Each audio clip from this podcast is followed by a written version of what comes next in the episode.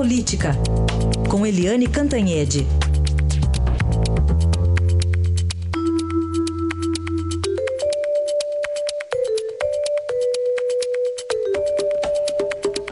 Juristas e várias entidades se preparam para lançar um pacote anticorrupção, enquanto isso o Congresso se arma para votar medidas para limitar a atuação da Lava Jato. No que é que vai dar isso? Eliane, bom dia.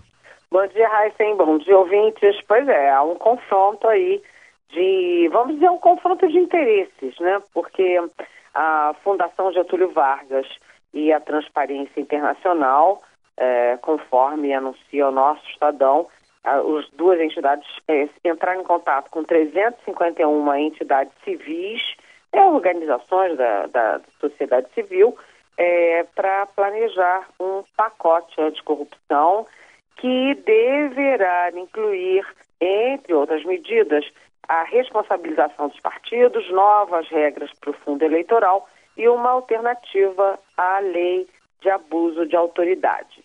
Então, a sociedade se preparando. Aí a gente lembra que já teve aquela, aquele pacotinho de 10 medidas contra a corrupção, que foi lançado pelo Ministério Público, inclusive sob a liderança do procurador Deltan Dallagnol, e aquilo chegou no, na Câmara, virou um monstrengo, foi para o Senado, aí o Senado devolveu para a Câmara, aquilo parou. Agora não é só o Ministério Público, mas sim essas entidades todas da sociedade civil e cá para nós, FGV e Transparência Internacional, são um carro-chefe importante para debater esse pacote. É a sociedade se, se mobilizando para debater e o Congresso, do outro lado, também se articula, é, mas aparentemente no sentido contrário. É, vamos ver, porque o Congresso também tem vários projetos que estão engatilhados e que podem aí crescer até o final desse ano e principalmente em 2018. É, nessa lista de propostas há, por exemplo, proibição de delação quando o réu está preso, porque tem muita gente, inclusive o ministro Gilmar Mendes do Supremo de vez em quando toca nesse ponto, dizendo que você prender o réu para arrancar dele uma delação tem uma característica de, vamos dizer assim, de tortura, né, para obter é, a delação. Então, isso é um dos pontos, não poder ter delação premiada de réu preso. Segundo, a restrição de conduções coercitivas. Né, é, não pode ficar a qualquer momento levando o, o suspeito para depor coercitivamente, como eles fizeram, inclusive, com o ex-presidente Lula, e isso até hoje é uma grande polêmica, se devia ou não devia ter levado o presidente Lula em condução coercitiva. Também a fixação de limites para a investigação sobre escritórios de advocacia e a proibição de divulgação das delações. Agora, atenção, é, existe também no, no, no meio disso aí tudo é, existem né, outras medidas, inclusive assim a, a, a regulamentação do lobby, do, até onde o lobby é legal e o lobby é ilegítimo. Enfim, é um grande debate em que é importante a gente prestar atenção, aprender muito e ver que país a gente está construindo. É, vem aí então esse embate, sociedade civil é, pressionando de um lado e o Congresso Nacional se defendendo do outro. E na sexta-feira, aliás, o, eu até falei com ele, o presidente da Câmara, o Rodrigo Maia, ele botou, em vez de botar para votar no plenário direto, que poderia dar muita confusão, ele criou uma comissão especial para cuidar daquele projeto de abuso de autoridade. Né? É um, a lei de abuso de autoridades no país é muito velha, muito antiga, acho que é de 1985, está na hora de atualizar essa lei. Mas como você tem a Lava Jato, é, o Ministério Público muito atuante, Polícia Federal, juízes e tudo, falar em abuso de autoridade agora fica parecendo que é contra a Lava Jato.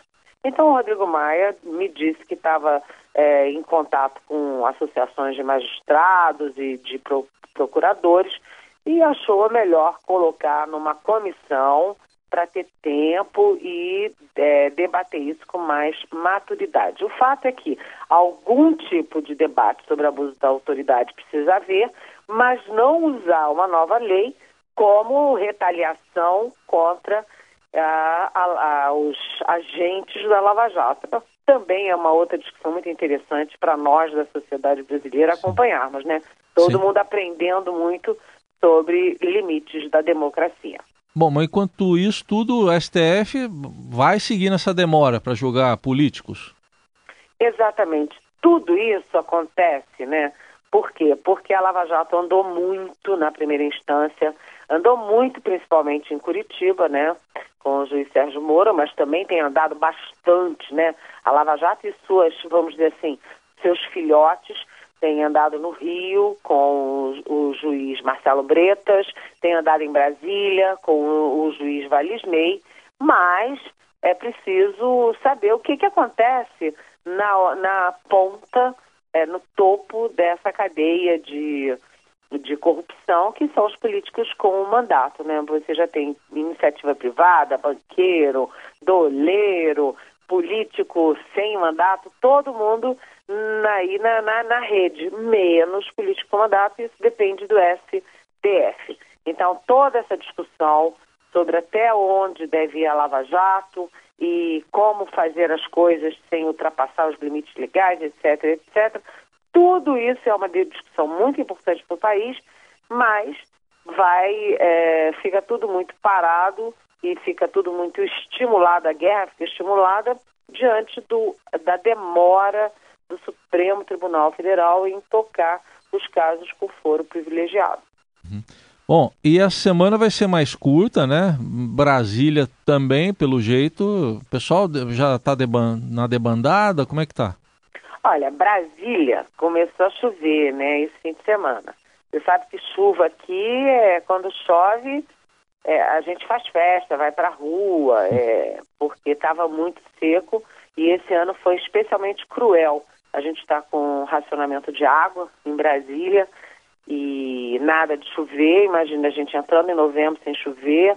Geralmente começa a chover em setembro. Esse ano a gente atravessou outubro inteiro sem chuva e chovendo. Mas exatamente nessa época ninguém vai poder é, usufruir dessa chuvinha, porque executivo, legislativo e judiciário, os três estão esvaziados. O presidente Michel Temer é, foi operado né, em São Paulo, passou por um procedimento cirúrgico, está descansando, deve ter alta hoje, mas deve descansar até quarta-feira em São Paulo. Inclusive o Evo Morales, presidente da Bolívia, estava é, como passagem marcada, tudo marcado para vir para o Brasil e teve que cancelar diante do problema de saúde do presidente Temer. Então, executivo esvaziado.